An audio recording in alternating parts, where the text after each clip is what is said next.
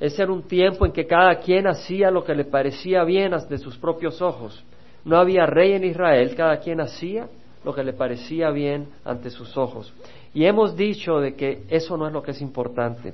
Lo que es importante es hacer lo que le parece bien a Dios, lo que está bien a los ojos de Dios. No te confíes únicamente en tu conciencia, porque sabes, tu conciencia está endurecida.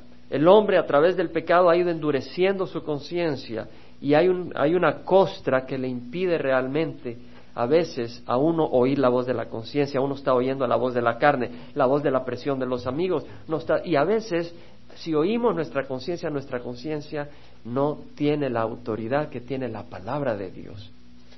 La conciencia nos hace entender que hay un Dios y otras cosas, pero tenemos que venir a ese Dios y a su palabra, y ahí es donde tenemos la verdad eh, que no falla jamás, que es permanente.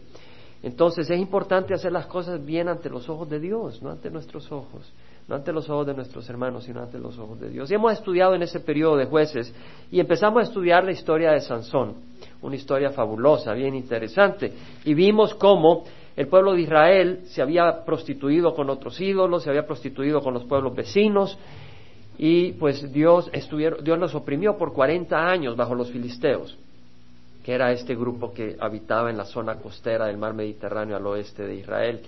Por 40 años los oprimió, pero el Señor se le apareció el ángel del Señor a la esposa de Manoa y le dijo, bueno, tú eres estéril, pero vas a tener un hijo y él va a salvar al pueblo de Israel de la opresión de los filisteos, pero tiene que ser separado, tiene que ser nazareo. No le des de beber vino ni licor desde que, desde que está en tu vientre. Tú no tomes vino ni licor, apártate, no toques nada inmundo y ese niño va a ser apartado para el Señor. No pase navaja sobre su cabeza, va a ser nazareo. Y ese era el llamado del Señor, de que este hombre iba a ser entregado para el propósito de Dios. Desde antes que naciera Dios tenía un plan para Sansón, desde antes que tú nacieras Dios tiene un plan para ti. Independiente de la circunstancia, independiente de la situación.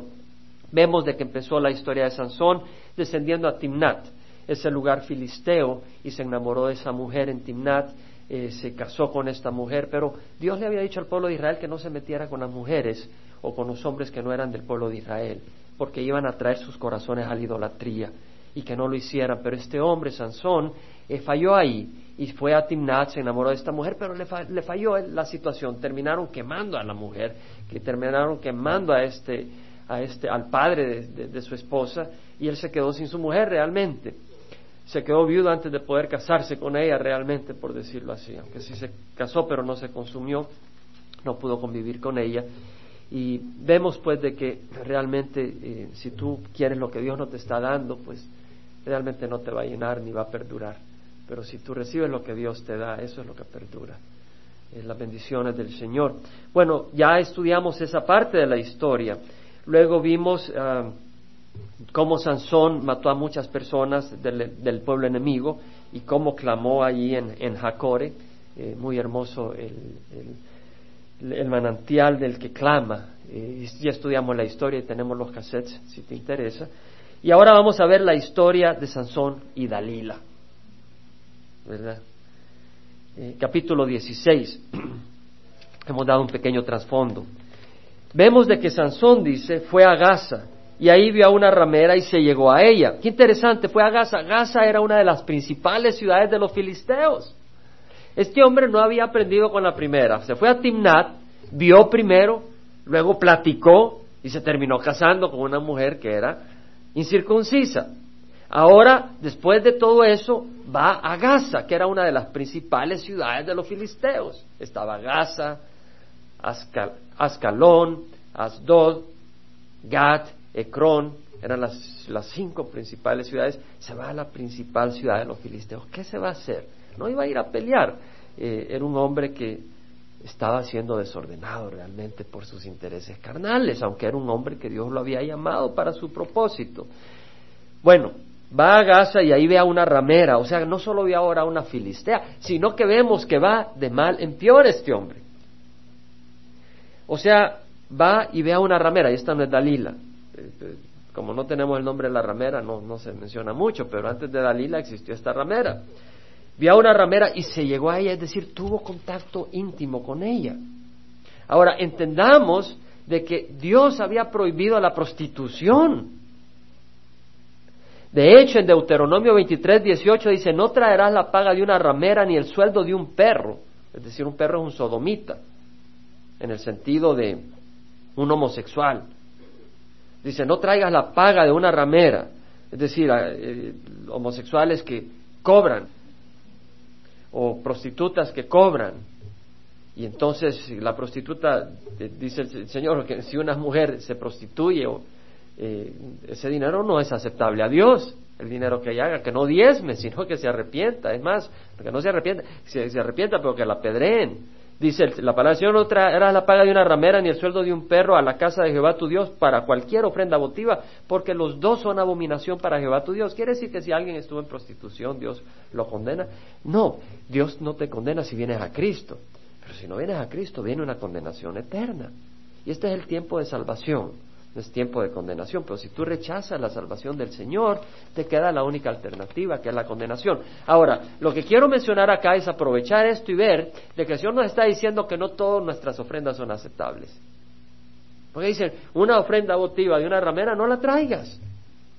Es decir, no todas las ofrendas son aceptables. Entonces tú examina tu corazón para ver si tu ofrenda es aceptable al Señor. Es decir, si tú estás en tu trabajo, entras a las 7 de la mañana y te vas a las 7 de la noche, trabajas 12 horas, pero dos de esas horas las pasaste al teléfono y ganaste tu salario trabajando 10 horas pero cobrando 12 y dice, bueno, voy a diezmar y, y das el dinero, el Señor dice, ¿sabes qué? Antes de que diezmes, ¿por qué no dejas de mentir y empiezas a dar un buen testimonio para mí? El Señor dice eso. O sea, el Señor dice, hey, un momento, antes de dar una ofrenda, ¿Es, ese, ese dinero limpio o es sucio? Tu ofrenda puede ser de tiempo, puede ser de distintas maneras. Si vendes mercaderías a precios exorbitantes. No, bueno, yo recuerdo, porque cuando uno está en el mundo, pues hace cualquier locura. Yo tenía como 14 años, tenía mi laboratorio de química, casi que eso, quemo mi casa, eh, una cosa tremenda. Pero recuerdo que había comprado fósforo blanco, una sustancia química, muy reactiva que si tú la sacas del agua prende fuego él solo. Es un elemento eh, que existe en la naturaleza combinado.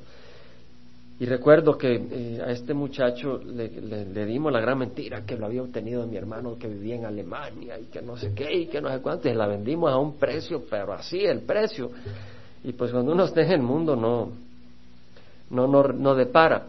Pero imagínate, tú estás vendiendo eh, joyas Dice, es oro de 35 quilates. Bueno, yo creo que de 24 llega. Las hermanas saben, ¿verdad? Dice, no hay.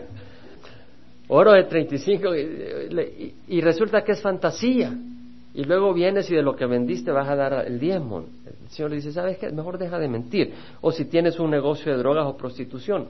Eh, como en Colombia, eh, los del cartel de la droga, ¿verdad? De que ponen sus grandes zoológicos en las en los pueblos y, ayudan a las, viudas y a los huérfanos, pero ese dinero está viniendo de la destrucción de muchas vidas. Y el Señor dice, ¿sabes qué? Está bien que tengas un buen deseo de ayudar a las viudas, pero ¿sabes qué? No lo hagas a costa de todas las vidas que estás destruyendo.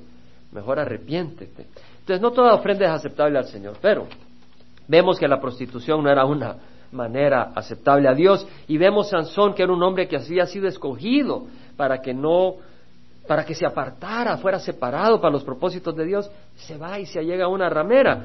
De hecho, en Deuteronomio 22, 20, 21, habla del castigo de una mujer, no una ramera, sino una mujer que cometía fornicación. Es decir, si una mujer eh, se casaba y el hombre que con el que se casaba se da cuenta en la noche de bodas que la mujer no era virgen, ¿sabes qué era lo que le tocaba? Morir apedreada en Deuteronomio 22, 20, 21. No me tienes que creer, léelo. Es decir, si la joven no fue hallada virgen, llevarán a la joven a la puerta de la casa de su padre y los hombres de su ciudad, de la, su, ciudad la apedrearán hasta que muera porque ella ha cometido una infamia en Israel prostituyéndose en la casa de su padre, así quitarás el mal de medio de ti. No quiere decir que Dios no es un Dios perdonador. No quiere decir que Dios no es un Dios de misericordia, pero Dios está diciendo, ¿sabes qué? Joven, tú tienes un don físico, que es eh, tu vida íntima, sexual. Esa es para que la compartas con tu cónyuge en el matrimonio, no fuera del matrimonio. Entonces el Señor está diciendo, si tú juegas, no vas a tener plenitud y además vas a afectar muchas vidas. No es mi diseño.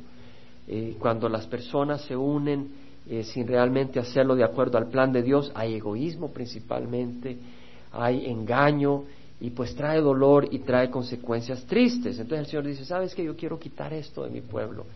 Y el pago era apedrear a la mujer eh, que cometía fornicación.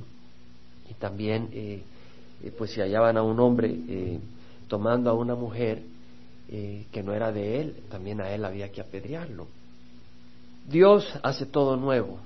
Yo entiendo que muchas personas han perdido la virginidad no con su esposo, sino con otra persona. Y cuando vienen al Señor, tal vez se arrepienten y, y dicen, Señor, yo quisiera ser virgen de nuevo. Hay esperanza, porque dice la palabra del Señor que cuando Jesús venga por su iglesia, vendrá por una virgen. estaremos como vírgenes. Eh, será una reunión preciosa y muy bella con nuestro Señor. Eh, porque estas realidades naturales son una sombra de las realidades eternas que vamos a vivir con nuestro Dios.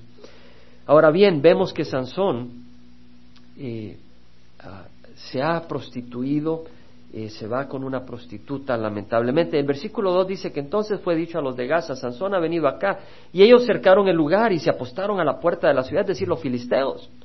Toda la noche estuvieron afuera, ¿verdad? Vamos a agarrar a Sansón, no más salga de, estar con esta ramera. Y estuvieron callados toda la noche diciendo, esperemos hasta que amanezca, entonces lo mataremos. Pero Sansón permaneció acostado hasta la medianoche y a la medianoche se levantó y tomando las puertas de la ciudad con los dos postes las arrancó junto con las trancas. Ahí estaban con los ojitos abiertos. Y lo vamos a agarrar cuando de repente venga Sansón que agarra esos grandes portones. Bueno, el portón del garaje de mi casa es tan pesado que no lo levanto yo solo. Ahora imagínate las puertas de una ciudad, grandes portones con los postes y los arranca. Ahí nomás se fueron corriendo los filisteos que iban a agarrar a Sansón. El que huya más rápido. y luego se las echó sobre los hombres y las llevó hasta la cumbre del monte que está frente a Hebrón. Algunos piensan que es un monte que está cerca eh, de Gaza, pero que mira hacia Hebrón. Otros piensan que efectivamente es un monte que está eh, eh, donde está el área de Hebrón, que es a 40 millas. De todas maneras, subir una cima, porque subió hasta la cumbre del monte, con esas puertas, eh, los filisteos se desaparecieron como hormigas asustados. Bueno, en el versículo 4 leemos aquí ya la historia de Dalila. Después de esto sucedió que se enamoró de una mujer del valle de Soré que se llama Dalila. Este hombre tenía problemas le gustaban mucho las mujeres. O sea, había tenido problema con la mujer de Timnat, ahora se va con una ramera y ahora se enamora de otra mujer, Dalila. Bueno, recuerdo la historia de David, que se enamoró de Betsabé y pues le costó caro porque eh, al haberse enamorado de Betsabé, que era una mujer casada y él casado, ah, la dejó embarazada y luego para cubrir la situación mandó al esposo de Betsabé al frente de la guerra porque estaban en guerra y luego el ejército retrocedió y el enemigo mató a su esposa, a Urias. Y luego él trató de cubrirlo, pero ante Dios nadie cubre su pecado. Y Dios lo sacó a la luz. Y él se arrepintió, pero le dijo, la espada no se apartará de tu casa. Entonces le trajo consecuencias tremendas a David su falta de control con el sexo opuesto. Lo estamos aplicando para las mujeres, pero las mujeres pueden pecar con el hombre también. Una mujer eh, puede tener debilidad y fuera, de, fuera del orden de Dios y caer con otro hombre. Pero vemos de que ah, David tenía problema con la mujer, con, con eh, y Salomón tuvo más problemas. Eh, si vamos a Primera de Reyes, capítulo 11, dice que rey Salomón, además de la hija de Faraón, amó a muchas mujeres extranjeras. Ay, es que yo tengo tanto amor para dar, dice. No es justo que solo una sea la afortunada, pero no es así la cosa. Dice que amó a las mujeres moabitas, amonitas, edomitas, sidonias y eteas de las naciones acerca de las cuales Jehová había dicho a los hijos de Israel, no os uniréis a ellas, ni a ellas se unirán a vosotros, porque ciertamente desviarán vuestro corazón tras sus dioses. Pero Salomón se apegó a ellas con amor. Es decir, dejó que su corazón fuera cautivado. Hermanos, es normal que Dios ha puesto en el hombre y en la mujer atracción para el sexo opuesto.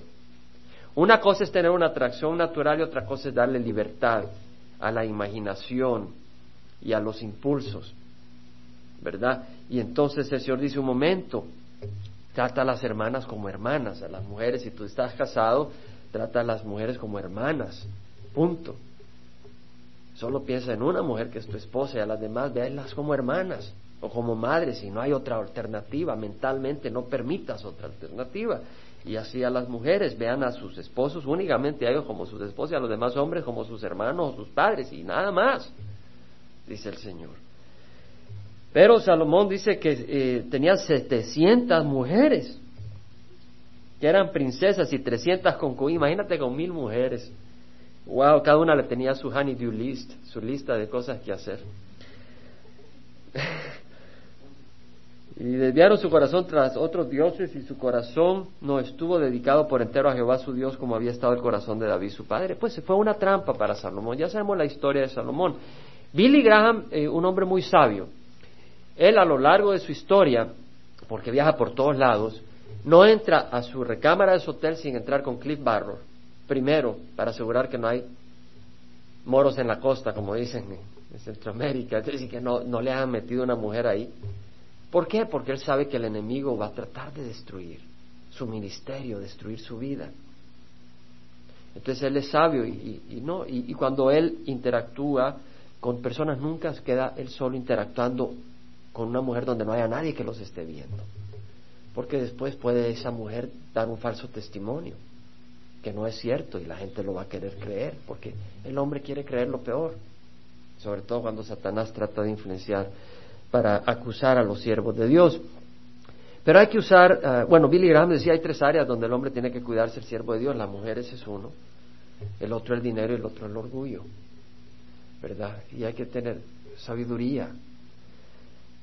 Eh, recuerdo cuando trabajaba para Baxter, yo iba para Puerto Rico seguido y a mí me sorprendía porque las las, las mujeres ahí, pues, eh, muy efusivas con los ingenieros y viceversa, o los técnicos. Hola, amorcito, y mm, se daban los besitos, y hombres casados, mujeres casadas. Y decía, bueno, eh, yo creo que es demasiado cercana la relación de esa manera, pues, porque, eh, pues, fácil se enciende una relación fuera del plan de Dios, y pues hay que ejercer sabiduría. Pero, en fin, vemos que Sansón tenía problema eh, no tenía control. Y sabemos que muchos ministerios se han venido al suelo por hombres que no han podido controlar sus impulsos. Bueno, después de esto sucedió que se enamoró de una mujer del, valle de Sorek que se llama Daniel. ¿Sabes qué quiere decir Sorek en hebreo? Vino escogido. Bueno, él era nazareo, no debería tomar vino. Y va a un valle que su propio nombre quiere decir vino de exquisito, vino escogido.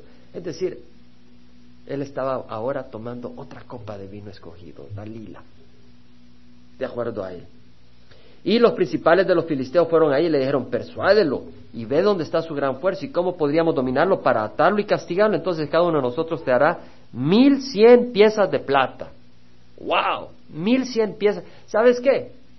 El enemigo le estaba ofreciendo a la amiguita de Sansón un precio exorbitante. ¿Y sabes qué me hace pensar a mí? Que el enemigo le va a ofrecer a las personas cercanas a ti un precio exorbitante para hacerte caer. ¿No fue que Pedro el que le dijo al Señor, no permitiremos que vayas a la cruz? Y Pedro le contestó, apártate de mí. Jesús le contestó a Pedro, apártate de mí, Satanás, porque tienes en mente las cosas de los hombres y no las de Dios. Entonces cuídate de quienes te rodean. Si tú crees que puedes estar tranquilo y hacer amistades que no son creyentes, Satanás le va a ofrecer un precio exorbitante para que tú caigas como una pera madura. Cuídate. Y acá Satanás le ofrece un precio exorbitante, los filisteos le ofrecen un precio exorbitante a Dalila para que atrape a Sansón. En el versículo 6 vemos que Dalila se le acerca a Sansón y le dice, te ruego que me declares, te ruego. Ay, te ruego, Sansón. Estaba tocando los músculos. Declárame dónde está tu gran fuerza y cómo se te puede atar para castigarte. Hint, hint, Sansón. Piensa, piensa, te está diciendo cómo te pueden atar para castigarte y no consideras que aquí hay gato encerrado. Te ruego que me declares dónde está tu gran fuerza y cómo te puede atar. Y Sansón le dijo, si me atan con siete cuerdas frescas que no se hayan secado, me debilitaré y seré como cualquier otro hombre. Era una pura mentira la que le está diciendo Sansón. Sansón le está diciendo, yo soy astuto. Tú crees que puedes ser astuto y estás jugando con fuego. Pero tarde o temprano te vas a quemar.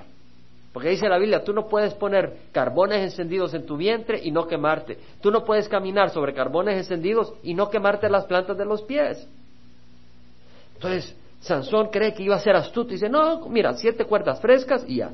Y bueno, y leemos que los príncipes de los filisteos le llevaron las siete cuerdas frescas que no se habían secado, y Dalila lo ató con ellas, y tenía ella hombres al acecho en un aposento interior. Entonces le dijo, Sansón, los filisteos se te echan encima, pero él rompió las cuerdas como se rompe un hilo de estopa cuando toca el fuego y no se descubrió el secreto de su fuerza.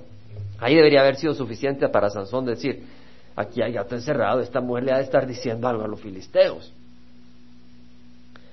Pero estaba ciego no reaccionó. Y vemos el segundo ruego. Entonces Dalila le dijo a Sansón, mira, me has engañado. Estaba ofendida Dalila. y me has dicho mentiras. Es como aquellos amigos que te dicen, ah, pues no eres hombre. Vamos a este baile, deja a tu esposa y vamos, o que no eres hombre, o no eres amigo. Échate un traguito, no eres amigo de los verdaderos amigos, me vas a dejar tomar solo.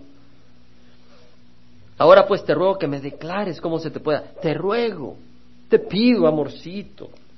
Y él le respondió, si me atan fuertemente con sogas nuevas que no se hayan usado, me debilitaré y seré como cualquier otro hombre. Dalila tomó sogas nuevas, lo ató con ellas y le dijo, Sansón, los filisteos se te echan encima, pues los hombres estaban al acecho en el aposento interior, pero él rompía las sogas de sus brazos como un hilo. Vemos una vez más que Dios le da fuerza a Sansón. Dios tiene misericordia. Dios está mostrando paciencia. Dios es un Dios de misericordia, hermanos. Pero si tú estás jugando con el Señor, tú estás caminando en inmundicia y dices, el Señor tiene misericordia, ten cuidado, porque Dios también es un Dios santo. Y Dios no puede permitir que sus hijos que están dispuestos a volar como águilas vivan en el lodo como lombrices. Y vamos a seguir la historia. Vemos el tercer, la tercera situación. Entonces Dalila le dijo a Sansón, hasta ahora me has engañado y me has dicho mentiras. Declárame, ¿cómo se te puede atar, hombre? Y él le dijo, si tejes siete trenzas de mi cabellera con la tela y las aseguras con una clavija, entonces me debilitaré y seré como cualquier otro hombre. Un momento, Dalila. Las primeras dos veces le dijiste, te ruego. Ay, papacito, te ruego. Esta vez le diste órdenes a Sansón. Declárame.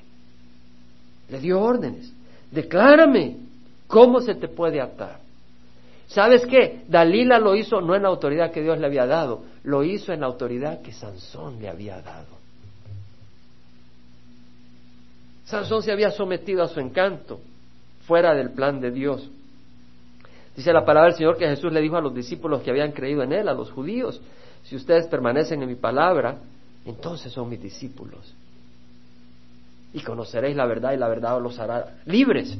Entonces ellos dijeron, somos descendientes de Abraham. Nunca hemos sido esclavos de nadie. ¿Cómo dice, seréis libres?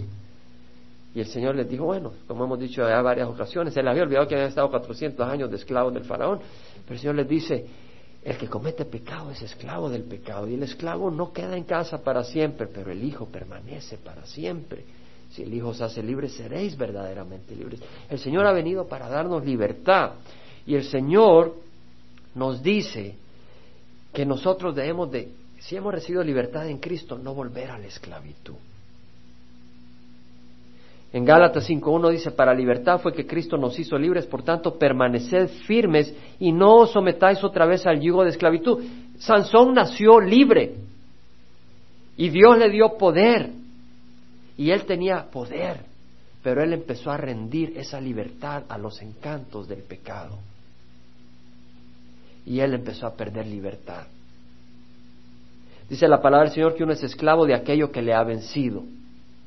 ¿Quién ha conquistado tu corazón? Si Jesús conquista tu corazón, tú vas a ser siervo de Jesús. Vas a ser esclavo, pero es, un esclavo, es hermoso ser esclavo de Jesús porque Él nos trata como sus hijos.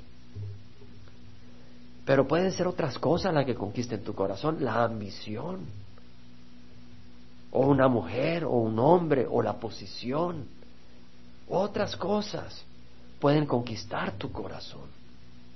La honra de los hombres o el juego, cualquier cosa puede conquistar tu corazón. El Señor te advierte, no te dejes conquistar excepto por Jesús. Y Él nos conquista con amor. Bueno, vemos pues de que eh, le demanda. Y mientras él dormía, Dalila tomó las siete trenzas de su cabellera y las tejió con la tela y las aseguró con la clavija y le dijo, Sansón, los filisteos se te echan encima. Pero él despertó de su sueño y arrancó la clavija de telar y la tela. Yo me pregunto, ¿y este hombre dónde estaba mientras estaba ahí Dalila tejiéndole el cabello con la tela y con las pinzas? Estaba dormido. Y tal vez Dalila le acariciaba la cabellera y él durmiéndose todo suave, se sentía como el gran César romano, ahí con las palmeras, y sentía muy feliz. Pero el Señor nos dice, no durmamos como los demás. El mundo duerme, hermanos. El mundo duerme. Y espero que aquí nadie esté dormido, si no, Salvador, pinchas. No durmamos como los demás, si no estemos alerta y seamos sobrios, porque los que duermen de noche duermen y los que se emborrachan de noche se emborrachan. Hermanos, el mundo está dormido.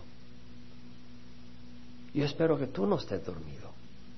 Puesto que nosotros somos del día, seamos sobrios, habiendo puesto la coraza de la fe y del amor y por yermo la esperanza y la salvación, porque no nos ha destinado Dios para ira, sino para obtener salvación por medio de nuestro Señor Jesucristo. ¿Sabes qué? El Señor nos dice que estemos sobrios. Una persona sobria es una persona que no deja que las circunstancias dirijan su vida. Si las cosas están, oh, puro color, el Señor está en control. Si las cosas están puro valle, el Señor está en control. El cristiano está llamado a ser hombre de fe. Y hay un versículo muy hermoso. Bueno, el Señor dice, eh, velad y orad para que no entréis en tentación. El espíritu está dispuesto, pero la carne es débil. Entonces tenemos que velar y orar. Pero hay un versículo muy poderoso, muy hermoso en las Sagradas Escrituras, de Habacuc que dice, aunque la higuera no eche brotes, es decir, aunque el árbol de fruta no eche brotes, no haya esa fruta de verano, aunque no veamos esa fruta, ni haya fruto en las viñas, no haya uvas para celebrar y festejar, aunque no se vea el fruto de las viñas, aunque falte el producto del olivo, donde se produce el aceite, con el que tú sanas las heridas. Aunque no haya el fruto del olivo y los campos no produzcan el alimento, aunque hayas perdido tu trabajo, o tu salario se ha venido al suelo por el engaño de una persona o por la, la gerente que quería tener relación íntima contigo y tú fuiste fiel a Dios. Aunque los campos no produzcan, aunque falten las ovejas del aprisco para producir tu tejido, tu tela, tu ropa, y no hayan ovejas en el aprisco y no haya vacas en los establos para la leche para tus hijos, para el queso para tu esposa. Con todo, yo me alegraré en Jehová, me regocijaré en el Dios de mi salvación. Y luego habla de que Jehová es mi fortaleza. Él ha hecho mis pies como las siervas y en las alturas me hace caminar. Pero quiero concentrarme en el versículo 18. Con todo yo me alegraré en Jehová. Me regocijaré en el Dios de mi salvación. Hermanos, si tú te regocijas en lo que Dios hace por ti, está bien. Pero cuando vengan tiempos difíciles, vas a perder. Si tú te regocijas en lo que Dios hace por ti, pero más que nada en Dios, independiente de las circunstancias, vas a tener victoria. ¿En dónde te estás regocijando? ¿En las circunstancias o en el Dios de las circunstancias? Por eso hay que ser sobrios. Por eso dice la palabra del Señor, no durmamos, sino estemos alertas y seamos sobrios, porque los que duermen de noche duermen, los que se emborrachan de noche, de noche se emborrachan, pero nosotros somos del día. Es tiempo para caminar como siervos del día. Dios no nos ha destinado para ira. Ahora, vemos acá en la historia de que ella le dijo, ¿cómo puedes decir te quiero cuando tu corazón no está conmigo? Me has engañado estas tres veces, no me has declarado de dónde reside tu gran fuerza. Y como ella le presionaba diariamente con sus palabras y le apremiaba, su alma se angustió hasta la muerte. La mujer era como una gotera. ¿Has oído una gotera que cae cada minuto? Plac, plac, plac, plac. Cállate, déjame dormir. La gotera, pues, pues no puede hacer nada, no habla. Mejor levántate y quita el plato para que no se oiga. Estamos hablando de la gotera, hermanos.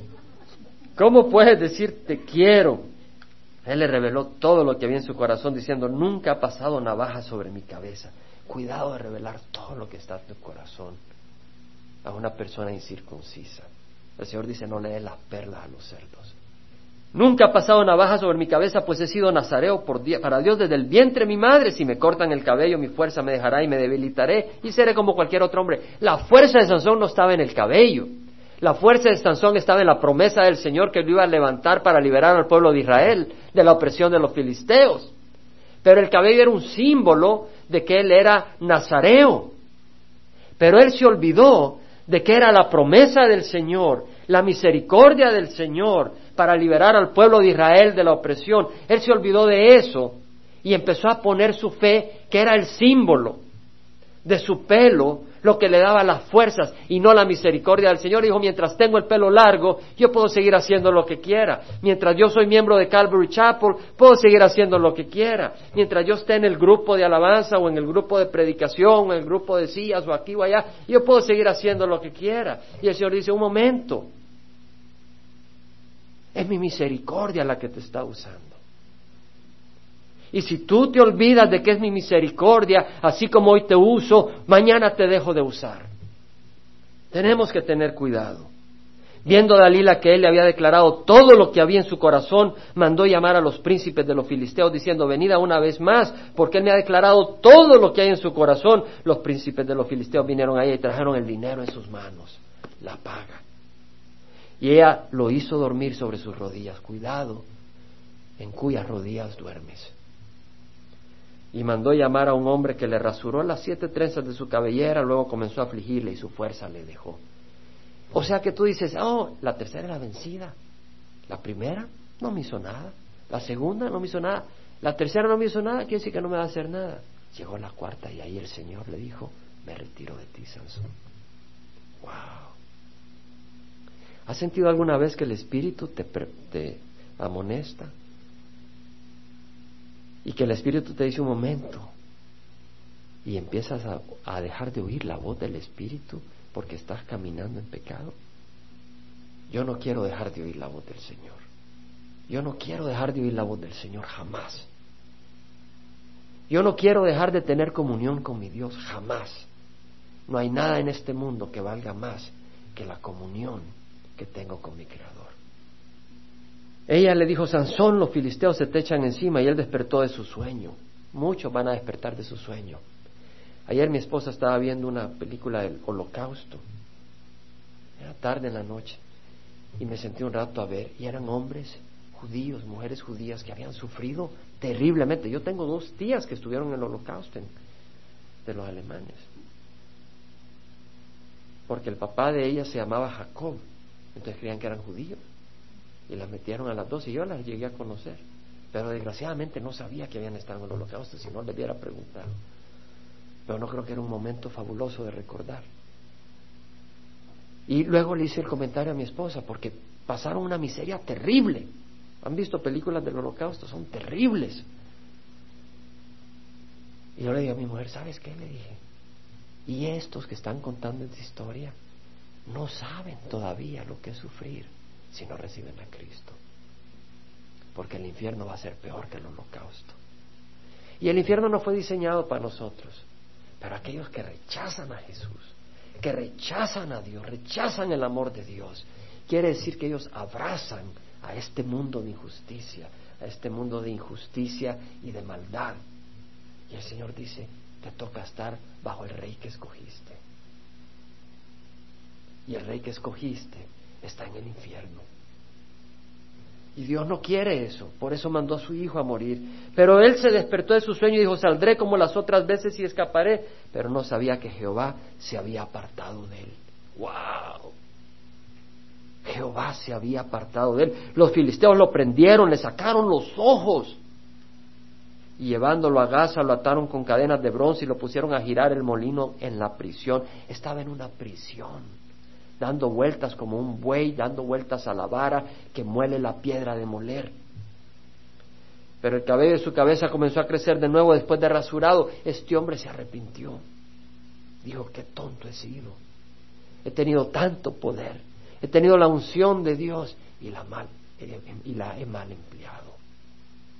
Y en ese proceso su pelo crecía. Y él seguía con ese, yo soy nazareo. No me corto este pelo. Yo soy nazareo. Y volvió a su llamado verdadero de nazareo. Y los príncipes de los filisteos se reunieron para ofrecer un gran sacrificio a su dios Dagón y para regocijarse, pues decía, nuestro Dios ha entregado a nuestro enemigo Sansón en nuestras manos. Y cuando la gente lo vio, alabaron a su Dios, a Dagón, pues decían, nuestro Dios ha entregado en nuestras manos a nuestro enemigo, al que asolaba nuestra tierra y multiplicaba nuestros muertos. Y sucedió que cuando estaban alegres dijeron, llamad a Sansón para que nos divierta. Se había convertido en objeto de burla del enemigo de Dios, del objeto de burla de su propio pueblo. Llamaron pues a Sansón de la cárcel y él los divertía. Camina. Y el ciego se tambaleaba.